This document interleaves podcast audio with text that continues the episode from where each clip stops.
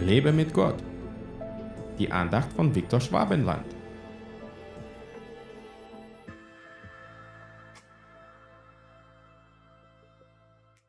Ihr sollt nicht meinen, dass ich gekommen sei, Frieden auf die Erde zu bringen. Ich bin nicht gekommen, Frieden zu bringen, sondern das Schwert. Matthäus 10, Vers 34. Diese Worte Jesu erinnern uns daran, dass sein Kommen in die Welt eine tiefgreifende und transformative Bedeutung hat. Jesus kam nicht nur, um äußeren Frieden zu stiften, sondern er brachte eine Botschaft und eine Mission, die Herzen und Leben verändern sollte.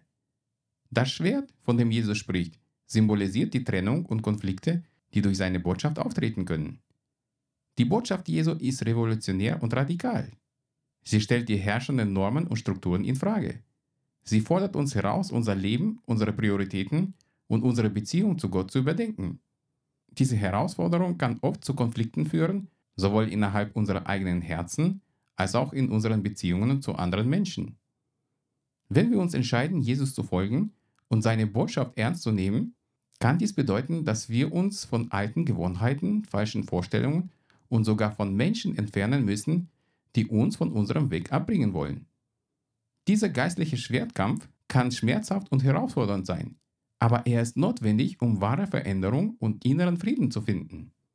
Dennoch dürfen wir nicht vergessen, dass Jesus nicht nur das Schwert brachte, sondern auch den wahren Frieden. Dieser Frieden, dieser Frieden, den die Welt nicht geben kann, entspringt unserer Beziehung zu ihm. Durch Jesus finden wir Frieden mit Gott und Frieden in unserem Herzen, selbst wenn äußere Umstände turbulent sind.